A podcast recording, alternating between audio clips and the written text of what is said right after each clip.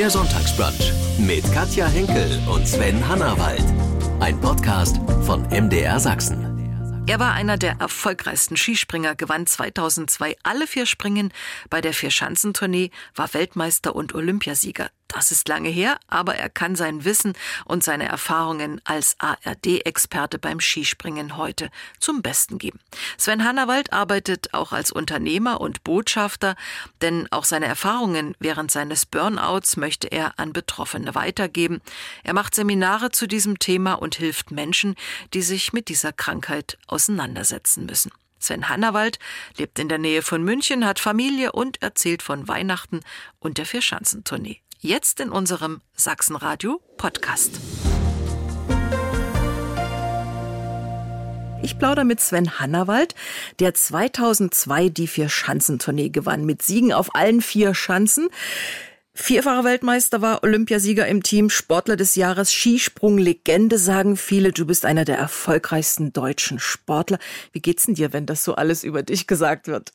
Ja, also ich glaube, speziell bei dem Wort Legende ist es immer ein bisschen so, da, da ja, da fühle ich mich jetzt nicht direkt angesprochen. Mhm. Natürlich, was die Tournee angeht, was die Weltmeistertitel angeht, aber auch der Olympiasieg mit der Mannschaft, das weiß ich, das habe ich direkt miterlebt. Was dann drumherum draus gemacht wird, ehrt mich. Auch der Sportler des Jahres war natürlich für mich so ein, so ein, so ein Aufwachen erstmal, ähm, dass ich dann doch irgendwo auch den, das für mich nehmen durfte in dem Jahr. Das macht mich natürlich unheimlich stolz, gibt mir aber auch viel zurück, weil natürlich dann auch viel Arbeit dahinter steckt. Mhm. Am 29. Dezember geht's los, vier Schanzentournee, Auftakt in Oberstdorf. Und du bist unser ARD-Experte. Ja, ich freue mich. Also ich hatte ja schon auch Jahre, nachdem ich aufhören musste, wo ich dann dem Skispringen nicht so ganz nahe kommen konnte, hatte ja dann meine Alternativaufgabe mit dem Motorsport. Äh, aber seitdem da einfach dann auch ein bisschen Zeit vergangen ist, viele Dinge vielleicht auch verarbeitet wurden, freue ich mich einfach, dass ich jetzt die Möglichkeit habe, speziell dann auch bei der ARD mitzuwirken oder mhm. den Zuschauern dann einfach auch das Skispringen, was ja dann doch auch von Jahr zu Jahr immer ein bisschen mehr die Technik an sich ist ja gleich, aber es ist mehr kleinere Dinge, was das Material angeht und so weiter, dass ich mhm. da versuche, Bilder zu kreieren, dass die Leute, die es auch neu anschauen, noch mitkommen. Du darfst also all deine Erfahrungen, dein Wissen, deine Tipps auch äh, übers Skispringen zum Besten geben. Wie geht's dir heute, wenn die Jungs da oben so an der Luke sind? Du weißt ja am besten, wie die sich fühlen. Ja, das ist, glaube ich, für alle, die es auch früher schon mal gemacht haben oder ehemals gemacht haben, ähm, die wissen genau, wie man sich oben fühlt. Man hat dann auch äh, am Kommentatorenplatz die gleichen äh, Symptome, also sprich ein bisschen Echt, ja? Gänsehaut, ein bisschen mehr Puls, ein bisschen mulmiges Gefühl im, im Bauch, aber ähm, dann einfach das Wesentliche, ähm, was dann auch laufen muss, darauf konzentriert man sich. Und ähm, wenn es dann gut geht oder wenn es weite Sprünge gibt, dann, das war ja auch immer meins, so weit wie möglich zu springen. Egal, ob man dann vielleicht bisschen rodelt oder bisschen rausrutscht, das ist, war dann egal. Und wenn man das dann miterleben kann mit spannenden Wettkämpfen und am Ende die Hoffnung, dass vielleicht doch ein Deutscher ganz oben steht, das ist dann immer schön, das zum Mitfühlen, wie ich dann auch ein ja, so ein kleiner Zuschauer bin. Zuckt's da noch so ein bisschen in Bein?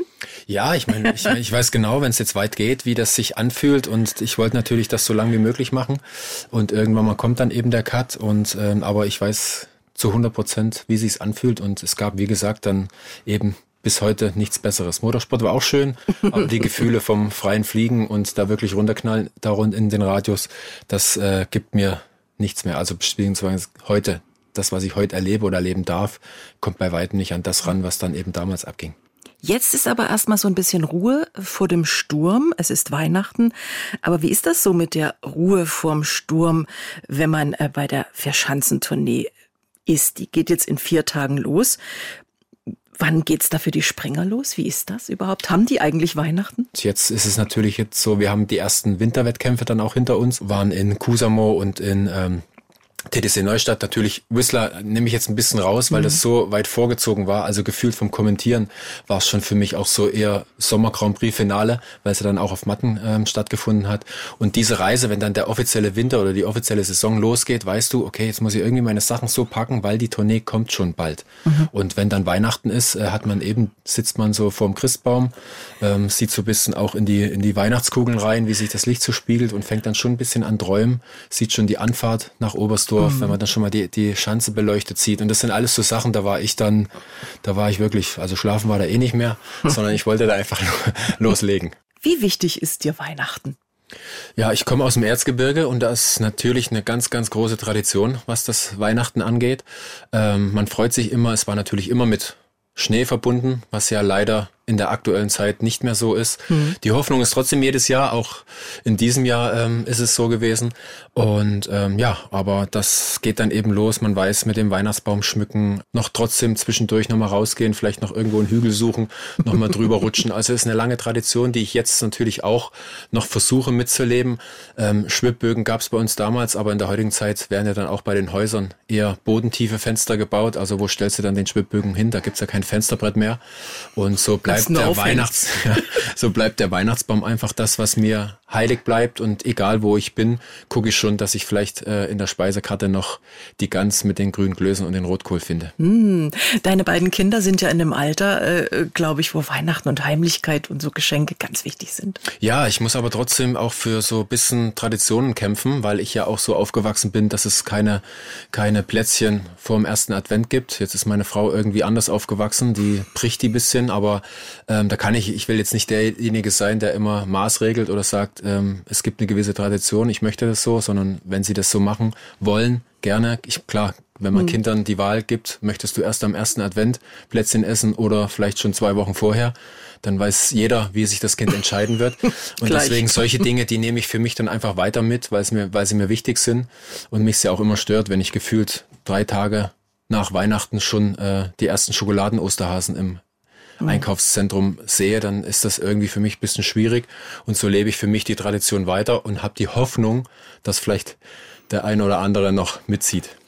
Sven, so die Feiertage, da klingelt mal kein Handy, da kommen wir so ein bisschen zur Ruhe, besinnliche Stunden. Sind das so in der Familie? Und es gibt meistens was Gutes zu essen. Mhm. Was ist bei euch so das Weihnachtsessen? Ja, es bleibt auf jeden Fall herzhaft. Also es gibt jetzt ähm, nicht irgendwie Gemüsenudeln oder irgendwas, was es übers Jahr gibt, sondern es bleibt schon dabei. Ähm, ich glaube, dass wir den letzten zwei Jahre, wir sind ja dann immer bei den Schwiegereltern, also bei den Eltern meiner Frau. Und ähm, da gab es die letzten zwei Jahre eben Sauerbraten, dann eben auch mit Kartoffeln oder mit Klößen. Das ist dann einfach so ein bisschen das. Es geht schon immer in die Richtung, die ich auch kenne. Mhm. Ähm, ich selber kann so eine Gans nicht. Das äh, hat meine Mama oder beziehungsweise meine Eltern immer zelebriert. Das hat immer super geschmeckt. Mhm. Ich selber kann es nicht. Deswegen bin ich schon mal froh, dass es jetzt nicht Kartoffelsalat mit Wiener ist zum Heiligabend. Also da bin ich dann auch so, dass ich anders aufgewachsen bin und zelebriere das. Und, ähm, ich gebe dir ja. mal mein Rezept für die Gänsekeulen. Ja, aber das ist, äh, man muss ja trotzdem Rezept, kann ich bestimmt auch im Internet erfahren, aber das, das ähm, ja, richtig machen, dass sie dann wirklich nicht Holz, dass sie nicht auf Holz beißt, das ist ja immer das Wichtige. Ja, ja, das stimmt. Weihnachten darf auch ein bisschen genascht werden. Äh, bist du so ein Süßer, so Dominosteine und Weihnachtsmänner aus Schokolade?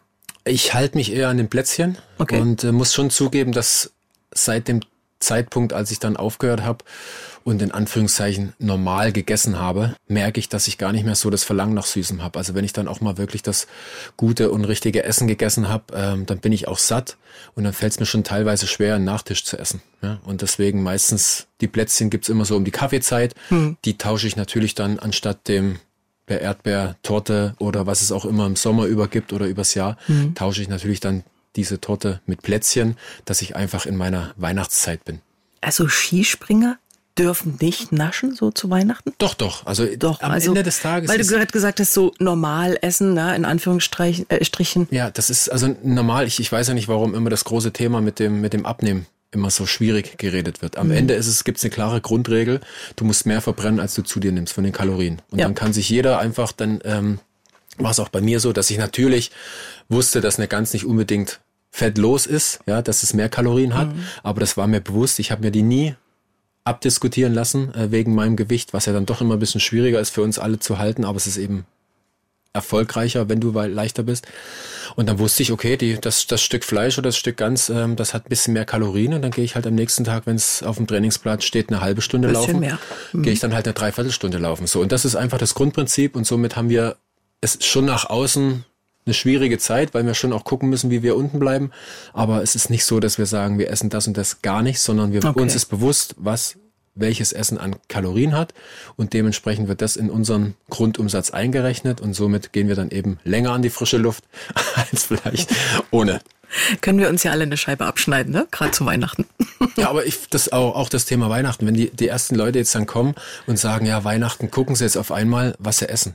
Ich mhm. sage, ihr habt 360 Tage Zeit, mhm. auf euren Teller zu gucken, was da drauf liegt. Und in der schönsten und ruhigsten Zeit fangt ihr an, irgendwie auf euer Gewicht zu achten und äh, vermiest euch dadurch die Weihnachtszeit. Also so, also das, das verstehe ich nicht. Mhm. Ja, aber wie gesagt, das Phänomen ist immer so, dass gegen Jahresende irgendwie so eine irgendeine Leuchte im Kopf angeht. Ich Dein weiß, Neujahrsvorhaben. Ja, das abnehmen, ist schlimm. Abnehmen, abnehmen. Aber wie gesagt, es ist halt einfach so. Ich selbst war schon auf den verschiedensten Schanzen, unter anderem in Engelberg in der Schweiz, auf dem Holmkollen in Oslo. Schön. Also auch richtig oben. Mhm. Nie im Leben würde ich ja da runterfahren. Das ist völlig Springen. nachvollziehbar. Also wenn ich jetzt Aber bei Skispringern geht es ja ganz früh so ja. sukzessive los.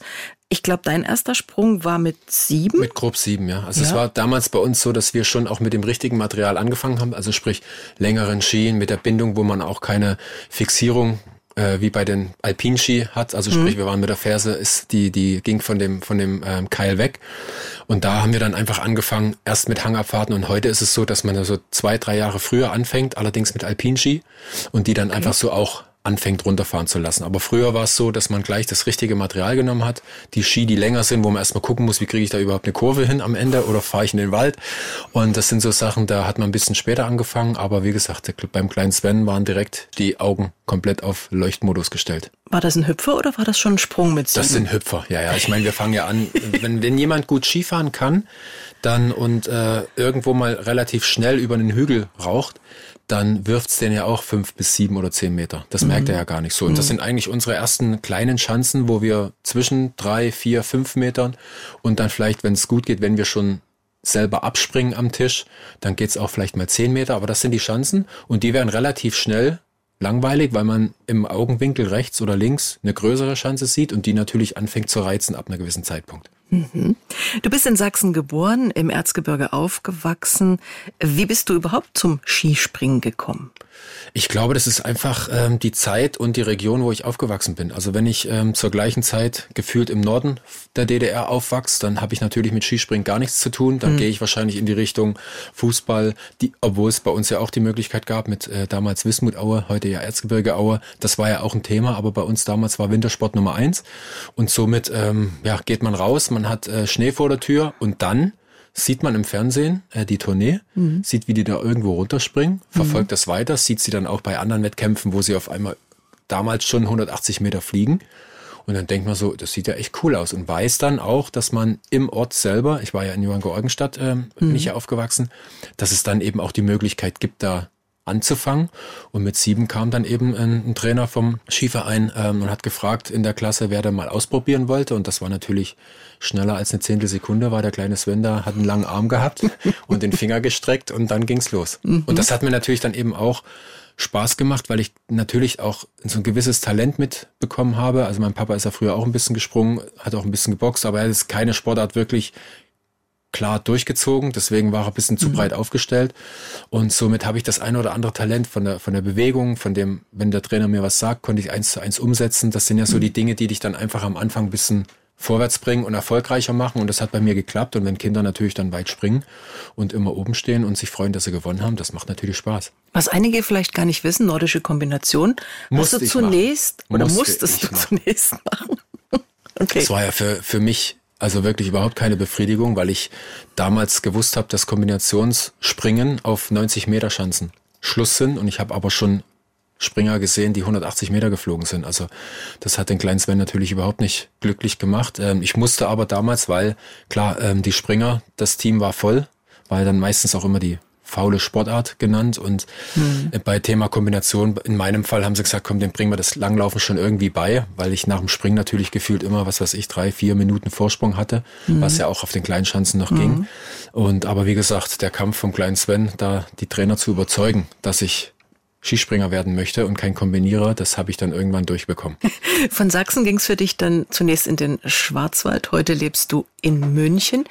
Wie ist heute so deine Beziehung zu Sachsen, außer dass du natürlich sofort den Sachsenradio Sonntagsbrunch zugesagt hast? Ja, ich versuche natürlich jede Möglichkeit zu nutzen, ähm, was, äh, wenn ich dann doch mal auch mit dem Skispringen oder auch anderweitig, ich habe jetzt auch für meinen Partner der AOK, wo wir auch viel über die mit dem Thema Stress äh, vorwärts mhm. kommen wollen, dass wir den Leuten einfach äh, Mut geben und dass sie die richtigen Wege für sich gehen. Und da hatte ich dann eben auch für das Projekt der AOK ähm, für den Film zwei Tage Aufzeichnung in Johann Georgenstadt, habe dann da meine Oma besucht. Also da nutze ich dann schon auch die, mhm. die Tage, ähm, wenn ich da mal da bin. Oder ähm, das vorletzte Mal dann die, die, der Weltcup in Klingenthal, wenn wir den übertragen und nicht äh, das ZDF, dann versuche ich da mir Zeit frei zu schaufeln, dass ich zumindest meine Oma, Onkel und die Tante noch besuche. Sven, was macht ihr in Familie außer gut essen? Zu Weihnachten, zum Fest? Ja, ab und zu mal dann auch eine CD hören von Weihnachtsgeschichten, Weihnachtslieder hören. Gibt es Weihnachtsfilme, die ihr schaut? Äh, ist noch, noch nicht so. Ich meine, das richtige Programm kommt ja dann auch. Die schönsten Filme sind ja dann auch die von früher. Ob das jetzt die aus in der heutigen Tschechien mhm. sind, also die, die Märchen und so weiter. Aber das sind ja noch, noch nicht ganz so. Trickfilme sind immer besser. Wir gucken halt immer, was das Programm anbietet. Meistens werden wir nicht fündig und dann gucken wir, was wir sonst so machen. Na, Sie sind jetzt, glaube drei fünf und drei und fünf, ja. ja. Na, ja das ist natürlich auch, was wir nicht bremsen können, die neue Generation. Und dann wird halt immer das iPad und die das kleine Teil angeschmissen und irgendein Blödsinn geguckt, also wo ich mich wirklich frage, wie, wie kann man das zum hundertsten Mal angucken? Aber es scheint irgendwie Spaß zu machen. Aber gut, wir werden es nicht bremsen können. Wir versuchen aber schon irgendwo so ein bisschen ihnen die Mitte mitzugeben, dass es auch noch was anderes gibt. Wenn in vier Tagen die Vier-Schanzentournee beginnt, wann musst du los? Wie ist das dieses Jahr? Ich ähm, bin am 28. fliege ich zurück. Also ARD hat ja dieses Jahr ähm, die mittleren Springen, also Garmisch, das Neujahrsspringen und Innsbruck. Es wechselt ja immer ja. jedes Jahr. Also letztes Jahr hatten wir das erste Springen in Oberstdorf und das letzte in Bischofshofen. Dieses Jahr haben wir die Mitte. Hab aber eben dann für Oberstdorf mit unserer Firma, die wir gegründet haben, ähm, die Beratungsfirma, haben wir Gäste von unseren Partnern, aber auch diejenigen, die dann einfach auch mal bei einer Tournee oben auf der Schanze ein bisschen stehen wollen und da nehme ich mir dann die Zeit für die Gäste. Habe ich ja dann auch, weil ich nicht übertrage. Mhm. Und somit fliege ich am 28. zurück äh, zu uns nach Hause. Äh, Melissa und die Kleinen bleiben noch oben. Die kommen dann eben am 5. wieder. Wenn ich dann in Innsbruck am 4. durch bin, dann kommen sie zurück und somit mache ich mich dann am 28. auf die Reise. Mhm. Also du schaust schon alle vier Springen ja, an, klar. obwohl also du nur der Experte nur in Anführung für die beiden das ist, Tournee ist. ist nach wie vor mein Ein und Alles und Skifliegen, alles drumherum, eine WM oder auch mal äh, Olympia gucke ich mir so an, aber das, was mich früher ausgemacht hat, Tournee und Skifliegen, da wird alles drumherum gelegt. Und wenn da irgendjemand stört, ist mir egal. wenn du dort bist und die Leute erkennen dich, wie ist denn das? ja, die haben natürlich jetzt mehr Möglichkeiten, weil ich ja auch näher dran bin. Das ja. äh, sehe ich ja dann auch immer hin und wieder oder höre ich auch, dass sie gefühlt, ah, jetzt hat es 20 Jahre gedauert, bis ich endlich das Foto bekommen habe. Und ist ja damals, also ist es ja nicht möglich. Also weil wir dann schon auch unseren Ablauf haben, würden natürlich schon zu gewissen Zeitpunkten mehr machen wollen, wir als Springer. Das Problem ist aber natürlich, dass die klaren Zeiträume nicht für jeden verständlich sind und somit natürlich der eine, ach guck mal, gestern habe ich dich gesehen, hast ja nach dem Springen was gemacht, warum machst du es jetzt nicht vor dem Springen? Das ist dann immer so Sachen. Also da sind wir hin und wieder schon auch froh, dass wir unsere Laufwege haben, die einfach abgesperrt sind. Aber ich habe es nichtsdestotrotz früher ja auch schon immer versucht, speziell nach dem mhm. Springen. Dann, wenn ich wusste, okay, es ist jetzt nur Sachen zusammenpacken, dann fahren wir mit dem Bus ins Hotel und dann essen wir was. Ob ich da eine halbe Stunde früher oder später im Hotel bin, das war mir dann wurscht. Da habe ich mir dann die Zeit genommen, dass ich zumindest so viel wie möglich äh, dann auch ein gutes Gefühl gebe. Die, die heute froh sind, dass sie nach 20 Jahren ihr Foto haben. Es hat halt ein bisschen länger gedauert, aber wenn man dran bleibt, am Ende kriegt Klappt man das, was man braucht. Es gibt eine Schnellantwortrunde. Äh, oh, die sind bei Hannawald immer schwierig. Schnell Na, wir probieren das mal. Okay. Geschenke kaufe ich wo, wann? Bist du jemand, der sehr zeitig Geschenke gekauft hat oder bist du ein Interneteinkäufer? Mir ist immer bewusst relativ früh, dass etwas vor der Tür steht. Ja? Ähm, merke aber immer, dass die am Ende die Tage doch immer knapper werden. Aber ich hab's so ein bisschen auf dem Schirm und hin und wieder laufe ich dann mal am Flughafen oder irgendwo, wo ich bin, laufe ich dann da und dann macht's Klick und dann habe ich das. Kirche am Heiligabend? Mit der Familie ja. Ähm, wir ja im Osten waren ja damals nicht getauft und dementsprechend war das nicht so ein großes Thema. Ich bin aber trotzdem gläubig, dass auf mich irgendjemand aufpasst. Also ob das jetzt Jesus ist oder je nachdem, wie der heißt, das ist äh, mir egal. Ich weiß, dass ich einen kleinen Engel habe, der auf mich beziehungsweise auch auf unserer Familie dann natürlich ein bisschen das Auge hat. Ich sündige nicht nur Weihnachten bei. Sündigen gibt's bei mir nicht, weil ich weiß, ich das, auf was ich Lust habe, gebe ich mir und wenn ich das Gefühl habe, es war ein bisschen zu viel, dann sagt mir mein Körper auch, dass ich mich ein bisschen länger bewegen sollte, wenn es das Essen-Thema angeht. Wenn man natürlich auch mal aus war und mal ergiebiger gefeiert hat, dann kriegt man natürlich am nächsten Morgen schon den Denkzettel, ob das noch wirklich im hohen Alter sein muss, weil es ja dann irgendwie gefühlt Alter. eine Woche dauert, bis das alles wieder klar kommt. Ähm, aber wie gesagt, das ist, ich, ich bremse mich nicht mehr so rein, sondern ich lebe es einfach und ähm, lass mich laufen. Meine Kinder dürfen bei mir? Mehr als bei meiner Frau. Was dürfen Sie nicht? Ja, es ist, als wenn sie dann anfangen zu diskutieren, ähm, habe ich dann so ein bisschen schon meine klaren Grenzen und habe dann auch nicht den psychologischen Weg, sie selber drauf zu bringen, was jetzt richtig ist, sondern da bin ich dann schon auch mal ein bisschen schroffer. Da gibt's dann mir eine klare Grenze. Lasse ich mit mir auch nicht zu diskutieren und wenn es dann weinen, dann weinen sie halt. Aber ansonsten, ja, bin ich schon auch derjenige, der so ein bisschen die lockeren Zügeln hat, in der Hoffnung, dass sie selber wissen, was sie dürfen und was nicht. Mhm. Hin und wieder geht das natürlich ein bisschen schief. Wenn ich Zeit nur für mich habe? Versuche ich mich zu bewegen. Sport ist nach wie vor mein Ein und alles. Ähm, ich versuche mir was Gutes zu tun, aber auch mal Spaziergang an der frischen Luft oder einfach auch Zeit mit den Kindern oder Familie zu verbringen. Im Fernsehen schaue ich? Bestmöglich Sport. Also Live-Sport ist dann auch das, was immer am interessantesten ist, weil dann doch auch man sieht, dass das heutige ja, Fernsehprogramm ja schon ein bisschen schwieriger ist, aber nichtsdestotrotz interessieren mich auch alle äh, Spielshows, wo man wo man einfach so, so Kinderquatsch mit irgendwelchen eigentlich sinnlosen Spielen verbindet, wo es aber doch darum geht, sich Gedanken zu machen, wie das jetzt funktioniert. Es war ein guter Tag, wenn? Wenn ich alles so meine Aufgaben, die ich im Kopf habe, geschafft habe und die nicht auf kurz und knapp am Ende, bevor die Kinder ins Bett gehen, ähm, abgehakt sind, sondern äh, dann schon ein bisschen mit so ein bisschen Spielraum. Mhm. Und ansonsten setze ich mich dann doch auch immer unter Stress, wenn ich was äh, mir vorgenommen habe und das nicht fertig wird. Dann nervt es mich innerlich. Es gibt ja Leute, die schauen für Schanzentournee, auch wenn sie sonst so nicht alle Springen verfolgen. Das ist ja eigentlich wie so ein Ritual so zum ja. Jahreswechsel, ja, für viele Leute. Deswegen auch, also teilweise kommen wir natürlich an Leute, die, die, wenn wir fragen, wisst ihr, was Skispringen ist, sagen sie nein. Wisst ihr, was Tournee ist? Ja. Und dann sagen wir genau, das ist Skispringen. So, also das ist eine lange Tradition, wo es natürlich früher angefangen hat, wo der Opa bestimmt hat, obwohl die Kinder vielleicht einen Weihnachtsfilm gucken wollten, hat der Opa gesagt, nein, wir gucken Tournee und dementsprechend ist es vielen dann auch über die Generation weitergegeben mhm. worden. Teilweise war natürlich auch heute, ja, damals waren sie noch Kinder, heute sind sie selber Eltern, stehen dann eben auch mit den Kindern an den Schanzen. Durch Corona dürfen sie ja Gott sei Dank jetzt auch wieder. Und so wird das hin und wieder weitergegeben.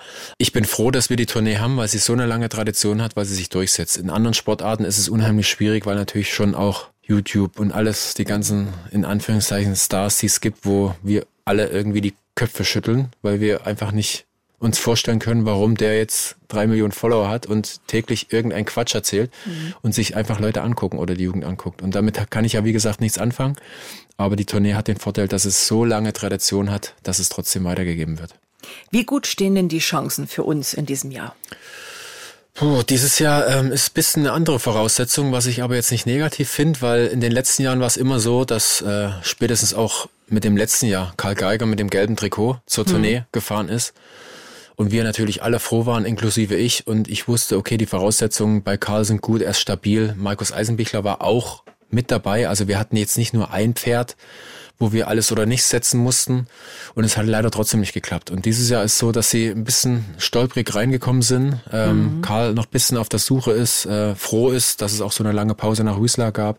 Jetzt nach Kusamo nochmal ein, ein Wochenende äh, Pause gab, äh, bevor dann eben auch TTC kam. Und so ganz geht's noch nicht auf, aber hat den Vorteil, dass sie im Vorfeld der Tournee sich natürlich nicht mit so Favoritenfragen auseinandersetzen müssen. Und das ist hin und wieder auch mal ganz gut. Ich habe auch in diesem Jahr die Hoffnung, dass ich endlich einen Nachfolger bekomme, weil es ist ja dann doch so, dass ich jetzt immer noch der Letzte bin und ich weiß, wie schön sich's anfühlt, als Deutscher die Tournee zu gewinnen und deswegen möchte ich es natürlich so schnell wie möglich jemand anders übergeben. Mhm. Am Ende machen es die Jungs selber. Da Trainer, es liegt nicht am Trainer, es liegt nicht an drumherum, sondern am Ende bist du derjenige, der auf dem Balken sitzt und du musst es für dich regeln. Und wenn das mhm. nicht klappt, dann tut's mir leider leid. Und äh, aber wie gesagt, auch in diesem Jahr habe ich natürlich die Hoffnung, dass es hoffentlich klappt. Top-Favoriten? Wen hast du so auf dem Zettel? Ja, das ist natürlich mit Kubacki hat sich reingesprungen. Du hast natürlich mit Anse Lanisek äh, jemanden, der speziell dann auch in Kusamo gezeigt hat, wenn er ins Fliegen kommt, ist er fast unschlagbar. Die Norweger mit Granerüth, auch Lindwig. Mhm. Das sind so viele Kandidaten, ähm, die so ein bisschen mitschwimmen. Ja, und ähm, der, der in, in Engelberg dann eben auch von war. Ne? Heißt jetzt nicht, dass der dann eben derjenige hm. ist, der die Tournee gewinnt, weil er sich natürlich durch Engelberg, das letzte Springen vor der Tournee, den Rucksack natürlich schön voll macht. Und ich kann mich an das Jahr erinnern, als äh, Stoch dann auch den Vierfach-Triumph eingeheimst hat. Der war bis Engelberg langsam, aber sicher hat er sich von den Platzierungen verbessert. Mhm. mhm. Und ich habe in, in Engelberg, bin ich zu ihm und habe gesagt, Kamil, ich weiß, was du vorhast. Und dann hat er nur ein bisschen so geschmunzelt. ja. Und am Ende zieht er den Vierfach-Erfolg, äh, also den, den, den Tourneeerfolg mit, mit vier Stationen, äh, die er gewonnen hat, mhm. durch. Und das sind so Sachen, das spüre ich dann eben auch. In diesem Jahr wird's schon, äh, ist ein bisschen breiter das Feld und mhm. ist natürlich dementsprechend spannender. Als du noch gesprungen bist, äh, war auch Martin Schmidt damals ja. Äh, dabei, auch ein großer Liebling der Fans. Hast du heute Kontakt zu ihm noch? Wir sehen uns natürlich. Zu den wenn anderen dann Teamkollegen von damals? Ja, wenn dann auch sein Sender ähm, sich entschließt, vor Ort zu sein, dann sehen wir uns. Äh, wir sehen uns natürlich schon auch bei der ein oder anderen Aufzeichnung ähm, neben dem springen, wo wir uns dann hin und wieder dann auch treffen. Ninja zum Beispiel treffen wir uns jetzt gefühlt immer jedes Jahr. äh, und dementsprechend äh, haben wir da natürlich immer viel zu bequatschen und wenn wir uns sehen, aber es ist nicht so, dass wir uns jetzt so brennend vermissen, dass wir einmal die Woche telefonieren müssen, sondern okay. Martin hat seine Aufgaben, ist ja auch bisschen so denn mit dem Nachwuchs ähm, integriert vom Skiverband, hat dann eben auch noch seine Sportleragentur. Also der hat schon auch seine Aufgaben, drei Kinder zu Hause. Also da ist voll Alarm angesagt und somit genießen wir eigentlich die, die Tage, wenn wir uns treffen, außerhalb von unseren Familien an der Schanze, weil wir dann wissen, jetzt haben wir Zeit für uns. Das kann ja bei dir auch noch werden mit drei Kindern. Nee, ne? das ist abgeschlossen. Das ist, ähm, wir haben so viel zu tun, ähm, dass wir schon auch beiderseitig einsehen, dass wir versuchen, alles zu geben für unsere zwei Knöllche. Ähm, aber es ist okay so. Mhm. Sven, du hast die Höhenflüge erlebt. 2002 war so das richtige Erfolgsjahr. Ja. Dann hast du aber auch irgendwie gespürt, in der Tretmühle geht's so für dich nicht weiter. Heute wissen wir, es war ein Burnout. Wie hast du das gemerkt? Wie fing das an? Das ist natürlich das Schwierige, dass es nicht von heute auf morgen kommt. Das ist so ein schleichender Prozess. Es fängt in meinen Augen damals, äh, bei mir hat es angefangen, dass ich gemerkt habe, dass die Zeit nach einer Saison, bis ich dann innerlich wieder das grüne Licht habe, sag komm, jetzt greifen wir wieder an. Die letzte Saison war so schlecht, aber jetzt, jetzt zeig mal, wo es lang geht. Mhm. Dass dieser Abstand vom, vom Aufhören, vom letzten Sprung der alten Saison bis hin, dass ich wieder Lust habe, mich auf die neue vorzubereiten, dass da immer mehr Tage dazwischen sein mussten. Ich kann mich erinnern, dass ich in einem 14-tägigen Urlaub war, ganz allein, wirklich Ruhe hatte und auf dem Rückflug mich gefühlt hat, als ob ich gerade hinflieg. Und das sind so eigentlich die Sachen, wo ich jetzt weiß, da mhm. war irgendwas komisch. Ich habe mich damals aber trotzdem auch schon darum gekümmert. Und das war mir bewusst. Und ich war ja auch schon mit unserem Mannschaftsarzt dann damals im Kontakt. Und ich so, du Ernst, irgendwas stimmt nicht. Also ich komme nicht aus dem Quark und es wird nicht besser. Ich guck irgendwie, dass ich mich noch gesünder ernähre. Ich guck, dass ich irgendwie auch mir die Ruhe gebe. Aber irgendwie, ich komme nicht vorwärts. Und äh, klar, konnte natürlich jetzt mir aber auch nicht eingestehen, obwohl im Nachhinein das Gefühl früher von Anfang an recht hatte, mich rauszunehmen, weil es einfach zu viel war, mhm. ähm, habe ich trotzdem versucht, irgendwie gefühlt dran zu bleiben. Und irgendwann mal kam dann so eine, so eine Unruhe dazu wo ich dann wirklich gar nicht mehr wusste, wo vorne und hinten ist, wo ich mich nur nach meinem Einzelzimmer gesehen habe, obwohl ich ja auch wie heute mich unter Menschen wohler fühle. Ja. Und auf einmal war ich derjenige, der seine Ruhe wollte, der sich zurückgezogen hat. Und wenn ich dann im, in meinem Einzelzimmer war, in der Ruhe, bin ich mit der Unruhe nicht klargekommen. Die Konsequenz war für dich damals, dass du dann 2005 tatsächlich mit dem Skispringen aufgehört hast. Musste. Aber da warst du ja auch schon 30, 31? Ja, und das war natürlich. Wäre das sowieso nicht ein normales Alter fürs Aufhören beim Skispringen oder hättest du noch ein paar Jahre machen können? Ja, also wenn ich von mir aus entscheide, dass ich jetzt 30 bin und aufhöre, ja. klar. Aber in meinem Fall war es so, dass ich ja nach den anderthalb Jahren Arztbesuchen endlich bei einem Arzt für Psychosomatik war, der gesagt hat, dringend in der Klinik Burnout. Das war für mich, das klingt natürlich für alle, ach du grüne Neune, Klinik ähm, jetzt bin ich, habe ich einen an der Klapse oder was. Sondern für mich war das befreiende Gespräch, endlich mal jemand vor mir zu haben, der mir sagt, was mit mir los ist. Und der mhm. erste Gedanke war, okay, ich gehe sofort in die Klinik, so schnell wie möglich, höre mir da an, was ich die letzten Jahre falsch gemacht habe, äh, achte ein bisschen auf mich und bringe mich wieder zurück in mein Leben und dann geht's wieder los. So, das war eigentlich die Agenda, die ich hatte, dass ich dann irgendwann mal, obwohl ich schon mir die Zeit genommen habe über den Sommer, im Herbst Richtung Anfang Winter, wenn alle schon ähm, 2004 dann schon in Richtung Weltcup ähm, unterwegs waren, bin ich ja für mich in Hinterzarten dann mit einem anderen Heimtrainer nochmal gesprungen. Und das war alles, ging so langsam peu à peu schon in die Richtung, dass ich es nicht negativ gesehen habe oder mhm. irgendwie auch vom Körper innerlich, äh, so wie das so ein Unruhegefühl war. Und das ging eigentlich alles in die Richtung vom Springen. Und ähm, als ich dann aber irgendwann mal auf dem Weg wieder zum normalen Krafttraining in die Halle war, hatte ich nach langer Zeit wieder dieses unruhige Gefühl. Und das war das Zeichen für mich, dass ich leider mein geliebtes Skispringen gehen lassen muss. Mhm. So, ich hätte mich da an dem Tag auch entscheiden können, nee, ich mache weiter, dann hätte ich mich selber aber wieder in die Klinik gebracht, weil mhm. das, was ich heute auch weiter habe, ist, ich kann meinen Ehrgeiz nicht loslassen, ich bin perfektionistisch, dementsprechend habe ich lernen müssen, meine Aufgaben, die ich mir zumute, sorgfältig auszusuchen. Skispringen war meine, mein Leben.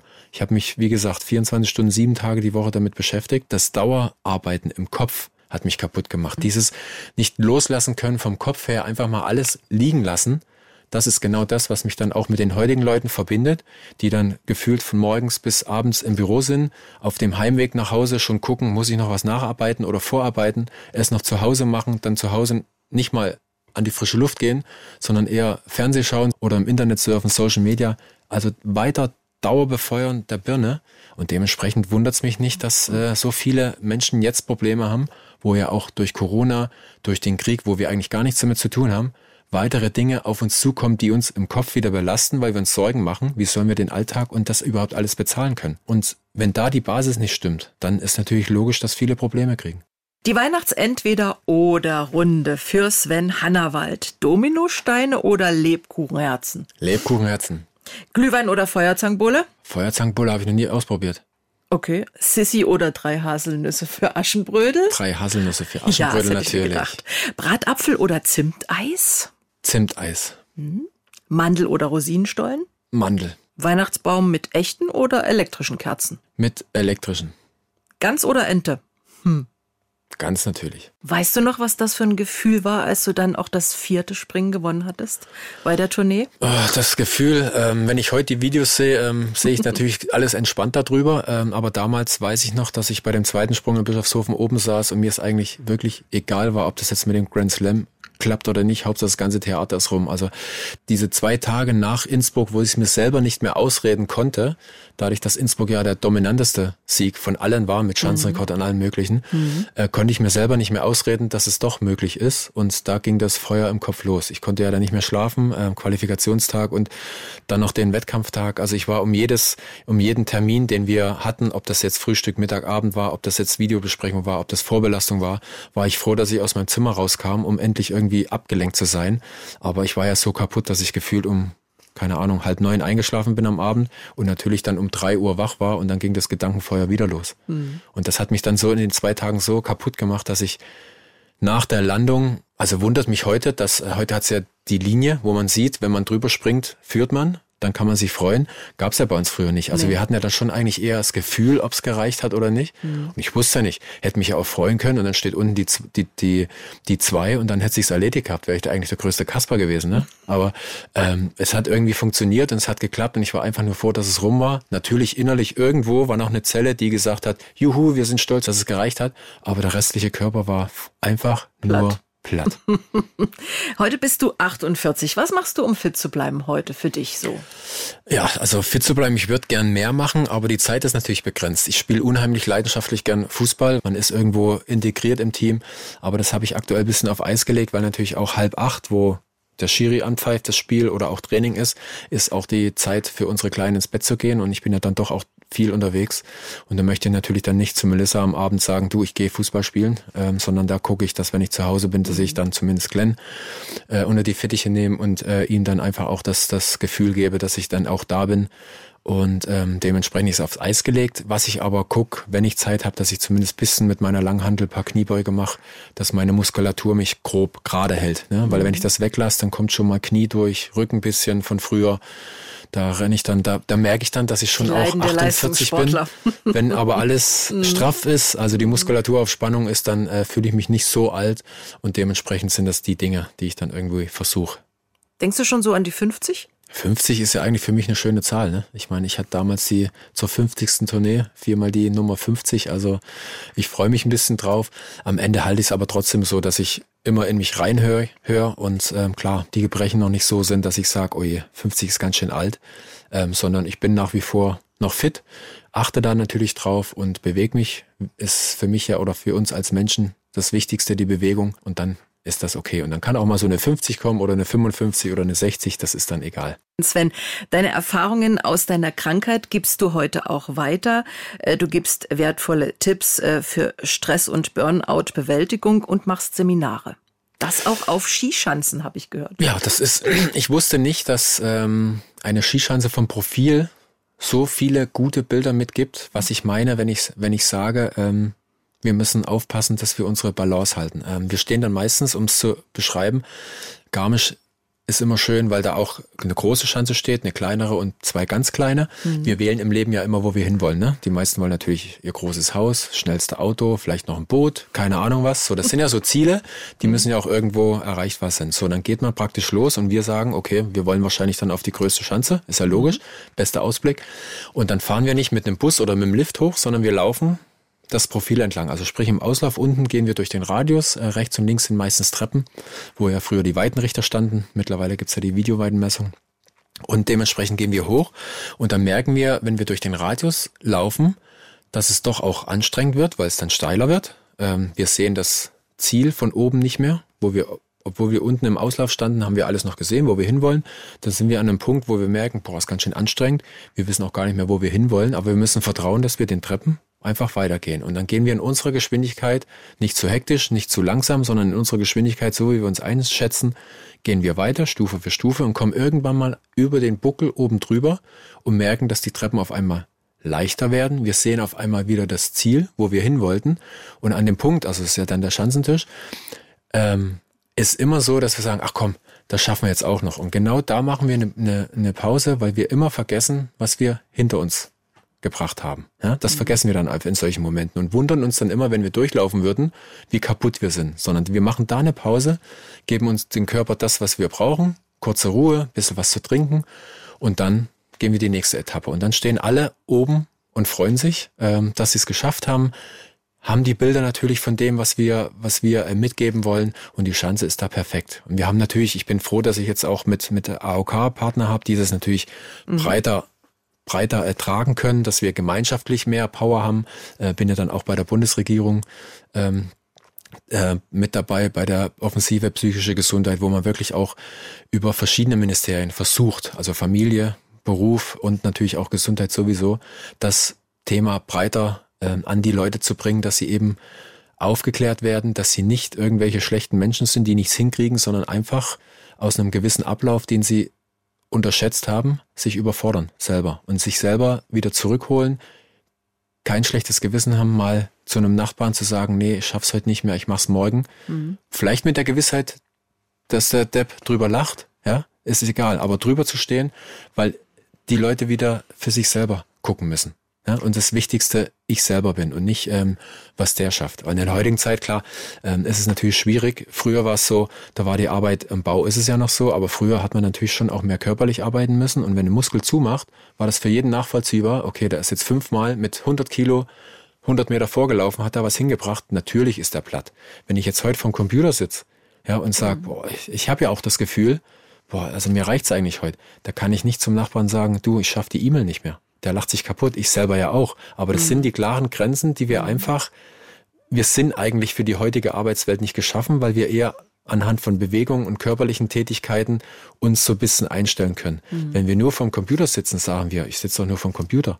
Ich mache doch nur ein bisschen Fingertippen und so weiter und so fort. Der Körper bewegt sich nicht mehr. Also sagen wir uns alle, wir haben ja heute eigentlich nichts gemacht, außer vor dem Computer zu sitzen, ein bisschen zu tippen. Aber, aber wir sind das, immer alle erreichbar. Ja, und dass das aber auch eine, zu jeder Zeit was arbeiten. Ja, für unseren so. Körper einfach auch zu viel ist, der auch die ganze Zeit auf Sendungsempfang ist, mhm. ja, dass das mhm. auch auslaugt. Das ist das ist noch den wenigsten klar und dann wundern sie sich, dass sie nur vom, vom, vom Computer sitzen überfordert sind. Das ist aber eine Überforderung. Du hast es vorhin schon so ein bisschen angesprochen. Glaubst du, es geht so in die Richtung, ich will es ja, Volkskrankheit ist vielleicht ein bisschen, wird sie. aber ich habe so das betreffen. Gefühl, dass immer mehr Leute mit diesem Problem zu kämpfen haben. Das mit Burnout, mit Depression, mit Erschöpfungen. Ja. ja. Was mich ein bisschen, ähm, wo ich ein bisschen Angst vor habe, ist, dass unser eigener Körper in einer Zeit, wo die Überforderung dann groß ist, uns selber signalisi signalisiert, dass äh, man am liebsten irgendwo sich hinlegen will, seine Ruhe haben möchte, sich irgendwie von irgendeinem Programm berieseln lässt und nichts mehr macht. Mhm. Obwohl genau in dem Punkt, wenn wir so überfordert sind, ein Spaziergang, also sprich die wirklich minimale Bewegung, das Wichtigste ist, weil wir dadurch durch die Bewegung und das Herzkreislauf ein bisschen hochbringen, den Puls, weil wir dadurch diese ganzen Stressthemen und alles abtransportieren. Das geht natürlich auch im Liegen. Das dauert mhm. aber jetzt mhm. nicht drei Tage, sondern vier Wochen. Und die Zeit, vier Wochen rumzuliegen, hat sowieso keiner mehr. Und das mhm. habe ich ja damals auch in dem Urlaub gemerkt, dass ich zwei Wochen alleine irgendwo lag, mich mhm. wirklich nur hingelegt habe ja. und ich bin zurückgeflogen und ich hatte das Gefühl, als ob ich gerade hinfliege. Und deswegen sind so Sachen, dass ich auch natürlich das Thema Radfahren unheimlich viel forciere. Wir haben natürlich mhm. auch mit, mit Shimano, unserem Partner, gerade das E-Biken. Ne? Jeder sagt, okay, wenn ich jetzt zur Arbeit fahre, komme ich geschwitzt, verschwitzt an, ähm, muss ich wieder duschen. E-Biken ist, hast du die Unterstützung. Du kannst längere Wege fahren. Es können mehr Leute zusammenfahren. Der, der Sportler, der Hobbysportler, der voll fit ist und gefühlt die, die Tour de France der Hobbyfahrer mitfahren könnte, der kann den Motor ausmachen. Aber die Oma, die nebendran vielleicht mitfahren möchte, weil sie vielleicht auch mal mhm. einen Kaffee trinken möchte mit ihrem Enkel. Die kann das Ding anschmeißen und kriegt die Unterstützung und somit können beide zusammenfahren. Und das sind so die Dinge, wo ich wirklich dann sehe, wir haben Möglichkeiten, mhm. uns selber noch fernab von dem beruflichen Alltag zu leben. Wir müssen sie aber annehmen. Skispringen war dein Leben. Heute beobachtest du das als Experte. Was hat sich beim Skispringen in den letzten Jahren, ich meine, du springst jetzt auch schon lange nicht mehr, was hat sich verändert? Was ist anders als vielleicht noch zu deiner Zeit? Es ist immer mehr Richtung Material, dass es mehr ausmacht. Ja. Ähm, die, die physikalischen Gesetze und die Technik, wie man aerodynamisch dann auch sich so ein bisschen auch verhalten muss, die sind grob gleich. Da gibt es gewisse Grundregeln. Ähm, es werden jetzt Flächen anders genutzt. Zu meiner Zeit damals war es so, dass die Anzüge größer waren. Also wir hatten vom körperlichen her mehr Fläche hatten aber eben noch nicht so die, die, die Unterstützung. Heute hat man ja die, die Stäbe, die man hinten in die Schuhe reinklickt, die sind ja gebogen. Ja. Und die animieren ja dann praktisch das, dass der Ski sich nicht, wenn ich die Füße auf, auseinander mache, dann ist ja automatisch, dass die, die Füße dann auch die Ski so aufkanten. Mhm. Und wenn man von unten einen aufgekanteten Ski betrachtet von der Fläche, ist das weniger Fläche als der gebogene Stab, der, der den Ski flacher, planer ja. anstellen lässt. Und, dann kann man da mehr Fläche nutzen. Also die, die, die Verhältnismäßigkeit der nutzbaren Flächen hat sich verändert.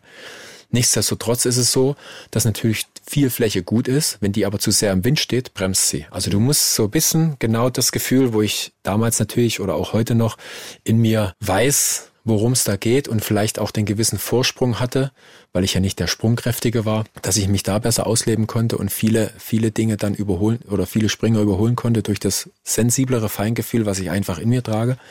Und das ist so das, was sich äh, in der heutigen Zeit verändert hat. Training an sich hat sich verändert. Die, die Jungs sind fitter, also die sind sprungkräftiger. Ist alles mehr ausgereizt. Früher hat es Krafttraining gegeben, das haben 20 Jahre vor uns die auch schon gemacht. Heute mhm. ist es so, dass jeder Einzelne bei so Sprungtests genau weiß, auf welchem Level er ist. Ist er gerade müde? Macht das Krafttraining überhaupt in dem Stadion Sinn oder nicht? Und das ist, die sind alle wie Rennpferde richtig austrainiert, bis auf die kleinste Muskelfaser. Parallel dazu natürlich das, das Thema der, der Technik und des Material. Kann man Skispringen noch weiter optimieren?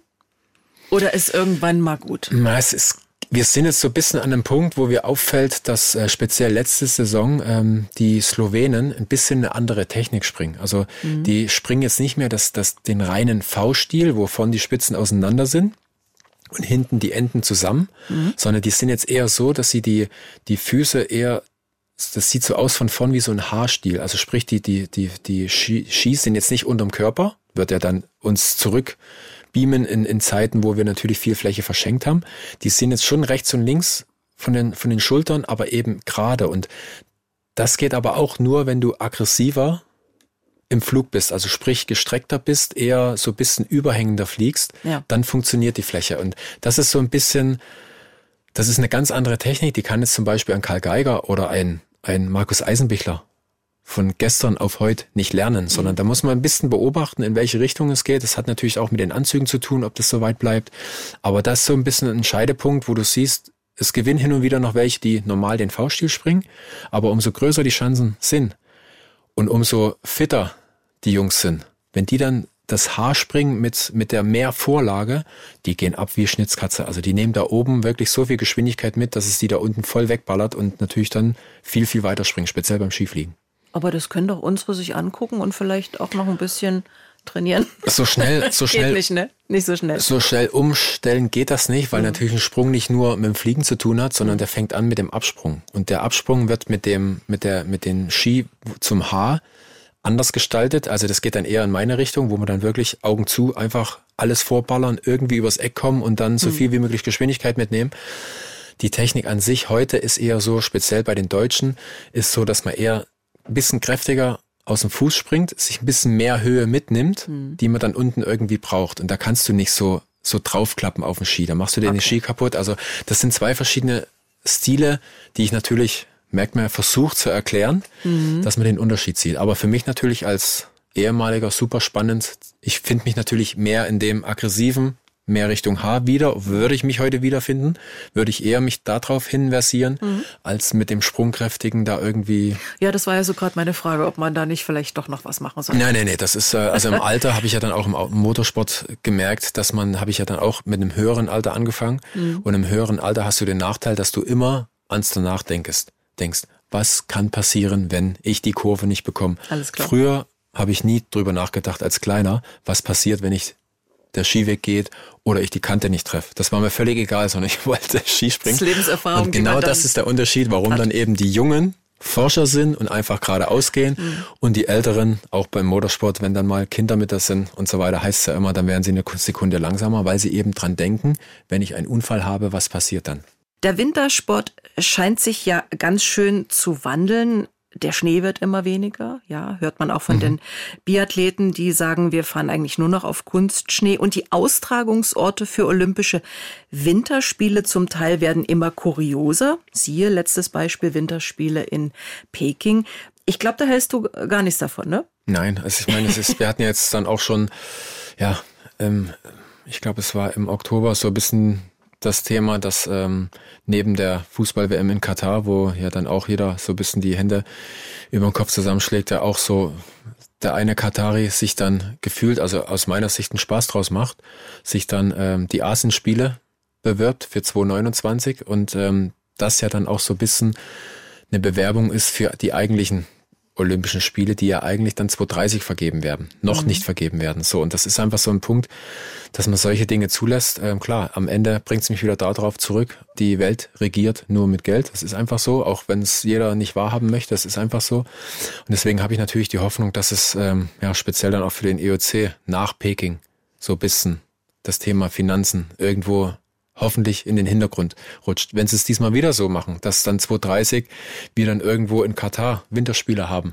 dann müssen sie sich nicht mehr wundern, wenn nach den Olympischen Spielen dann in Katar oder wo sie auch immer stattfinden, äh, sich gar kein Land mehr bewirbt. Sondern normalerweise ist es so, wir haben jetzt Norwegen. Ist wunderschön verschneit, natürlicher Schnee, die haben keine Probleme. Wettkampfstätten an sich werden trotzdem mit, mit Kunstschnee präpariert, ja. weil der einfach stabiler ist. Für die Wettkampf, äh, für den Wettkampfablauf ist er fairer. Aber nichtsdestotrotz, in solchen Regionen gibt's noch Winter. Dass es in unseren Regionen schwieriger wird, sehe ich natürlich schon immer. Ich meine, als Kleiner wusste ich, habe mich immer auf Weihnachten gefreut. Es waren weiße Weihnachten. Wann waren die letzten weißen Weihnachten? Kann ich mich gar nicht erinnern. Mhm. Es war mal immer knapp davor, aber am Ende, am 23. kam wieder so eine Warmfront, alles weg und es war wieder grün. Und dementsprechend siehst du, dass sich klar was verändert für den Wintersport an sich. Also ich bin jetzt froh als Springer, wir haben jetzt gesehen mit Whistler, wir haben Möglichkeiten.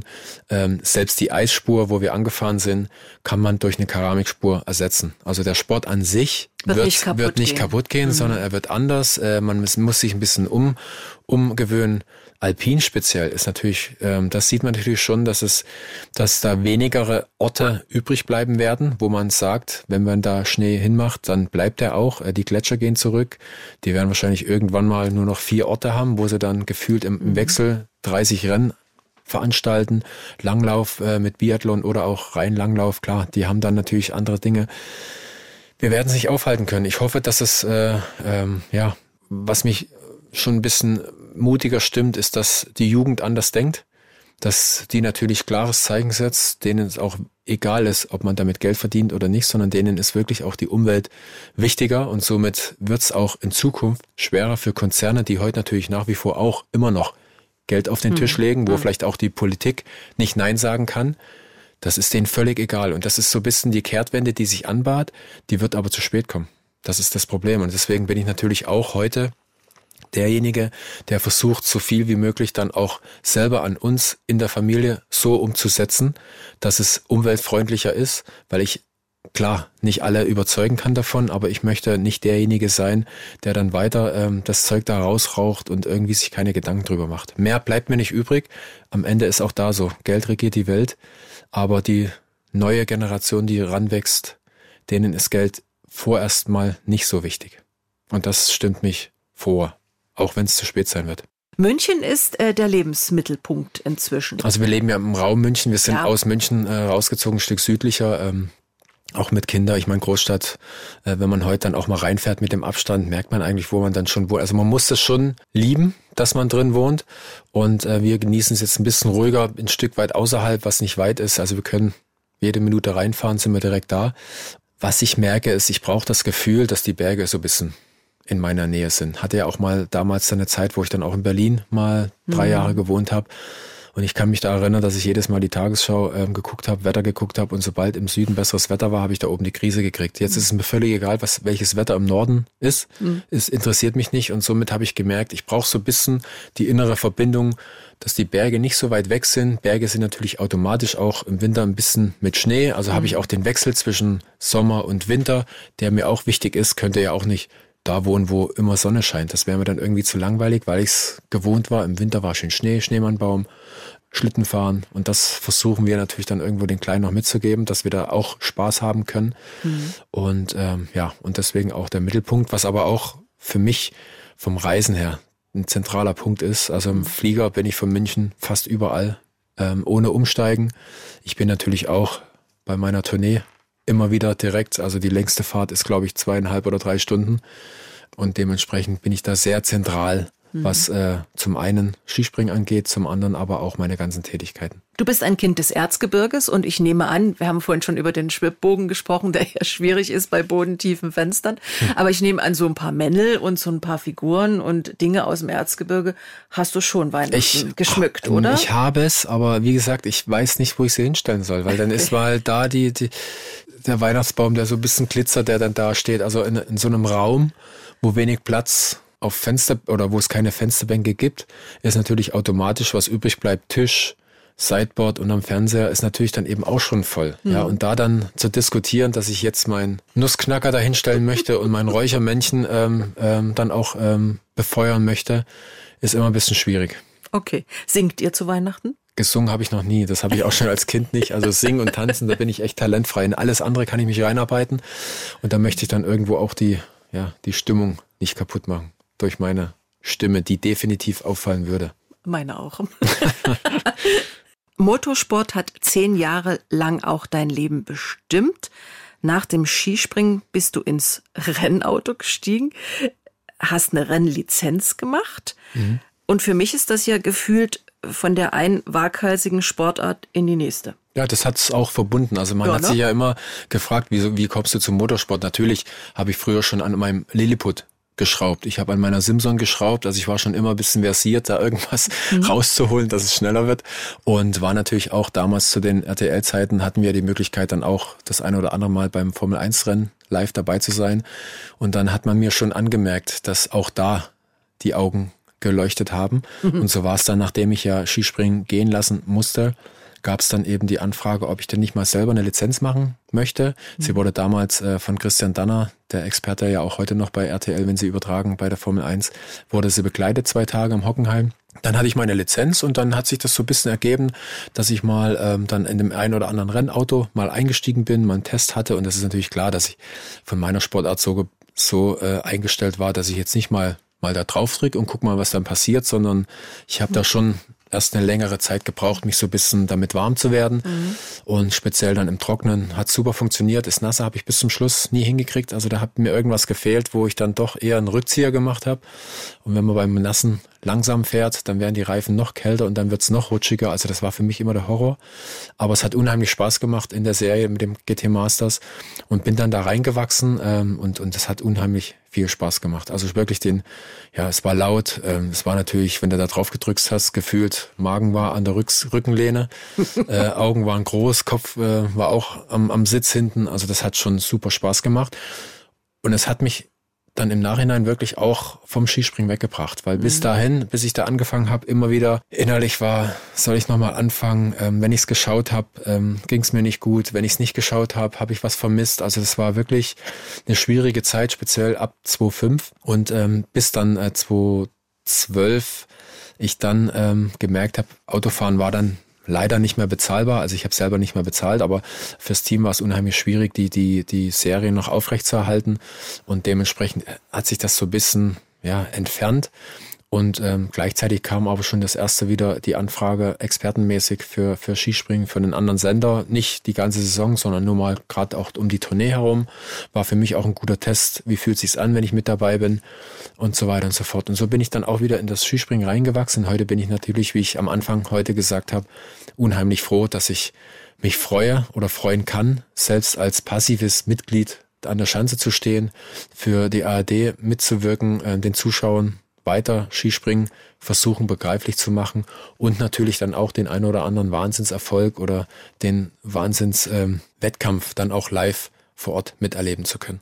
Ich nehme an, Motorsport im Fernsehen schaust du dann auch? Ja, also was übrig geblieben ist. Wem hältst du die Daumen in der Formel 1? Ja, ein großer Held für mich. Ähm, Sebastian Vettel hat ja jetzt leider aufgehört, habe ihn ja. beim Fußballspiel gesehen, habe gesagt, du, ich habe schon, musste schon sagen, dass ich Tränen in den Augen habe, dass du aufhörst. Ich kann es aber nachvollziehen und äh, freue mich und hoffe natürlich, dass du deinen Weg findest. Großes Idol für mich natürlich Michael Schumacher äh, gewesen, ähm, den ich ja weiter die Daumen drücke, dass es irgendwie zumindest vorwärts geht. Ich gucke ein bisschen neutraler, ähm, weil es natürlich auch aus deutscher Sicht jetzt niemanden gibt. Hülkenberg kommt wieder ein bisschen zurück, äh, kriegt jetzt ja. sein Cockpit, also werde ich ihn ein bisschen mehr beobachten. Bei Mick wird es noch ein bisschen Zeit brauchen. Ja, das ist natürlich auch, er hat einen mhm. unheimlich schweren Rucksack, er, mhm. gibt täglich alles, das weiß ich. Ähm, wenn du aber nicht direkt dann auch im richtigen Auto sitzt, dann ist es natürlich auch immer ein bisschen schwer. Auf der anderen Seite kann ich natürlich auch nachvollziehen, dass es in der heutigen Zeit fürs Team schwer ist, einen Fahrer, wo du nicht weißt, wenn er auf dem richtigen Auto sitzt, ob es funktioniert oder nicht, mhm. ist auch ein finanzielles Thema. Also sprich, das sind mehrere Sachen, wo sich auch Mick alles erarbeiten muss, was sich andere Helden von damals auch erarbeitet haben. Aber wie gesagt, er hat das Talent und so gucke ich jetzt, äh, wie sich nächstes Jahr dann entwickelt, ob Verstappen jetzt weiter dran bleibt, den nächsten Weltmeistertitel einfährt. Aber wie gesagt, mit der deutschen Brille gucke ich schon eher dann ab nächstes Jahr Richtung Hülkenberg. Lieber Sven, was wünschst du dir für die bevorstehende Vierschanzentournee? Ich wünsche mir einen deutschen Sieger. Spannende Wettkämpfe. Sie können es gestalten, wie sie wollen, aber am Ende, und wenn es nur ein Zehntel ist nach vier Springen, es wäre mir völlig egal, hoffe ich, dass äh, ein Deutscher oben steht. Wer ist mir auch egal, äh, sondern äh, alle Nationen waren so oft dran, auch Polen hat eine super äh, dominante Zeit gehabt. Ähm, Österreich sowieso, die Norweger waren dran, äh, Japan hat es geschafft mit Kobayashi ähm, und dementsprechend, wir wären eigentlich schon seit zwei, drei Jahren wieder dran. Ich weiß nicht warum. Es gab auch äh, Jubiläum, speziell letztes Jahr, äh, nach 20 Jahren nach mir. Hätte sich eigentlich angeboten, hätte man schön umsetzen können in den Medien äh, und in den Zeitungen. Aber irgendwie soll es immer noch nicht sein. Ich weiß nicht warum. Und ähm, ja, mal gucken. Nächste Frage. Was wünschst du dir fürs neue Jahr? Ich wünsche mir speziell dann auch, was das Weltthema angeht, dass sich der Kollege in Russland ein bisschen beruhigt, dass wir irgendwie alle wieder normaler leben können, weil es ist nur von ihm abhängig. Ich weiß nicht, was hintenrum, ist ja in der Politik immer so, was hintenrum dann wirklich die Wahrheit ist. Corona haben wir jetzt im Griff und somit hoffe ich, dass ähm, der Krieg sich nicht so weit ausbreitet, dass wir ja selber an unsere Grenzen kommen und eigentlich nichts mehr bezahlen können. Dein persönlicher Wunsch fürs nächste Jahr? Gesundheit für alle, speziell natürlich äh, für Familie und mich. Das ist die Grundvoraussetzung, dass wir den Rest des Lebens dann irgendwo den restlichen Alltag überhaupt genießen können. Alles andere kommt dann von selber, von dem Engel, der auf uns aufpasst. Lieber Sven, wie es sich zum Fest gehört, gibt's ein paar Kleinigkeiten vom MDR. Oh. So ein bisschen was für die Familie und für Ach, dich. Schön. Vielen lieben Dank. Ist Weihnachten, da gehört das dazu. Ich wünsche dir natürlich äh, erstmal viel Spaß bei der bevorstehenden Vier-Schanzentournee, ja. dass deine Wünsche auch im neuen Jahr in Erfüllung gehen. Hab noch einen schönen Weihnachtsfeiertag und alles Gute für dich und vielen Dank für diesen wunderbaren Sonntagsbrunch. Vielen, vielen Dank auch für die Zuhörer, Zuhörerinnen und für dich natürlich alle auf dieser Welt. Alles Gute. Dankeschön. Der Sonntagsbrunch, ein Podcast von MDR Sachsen.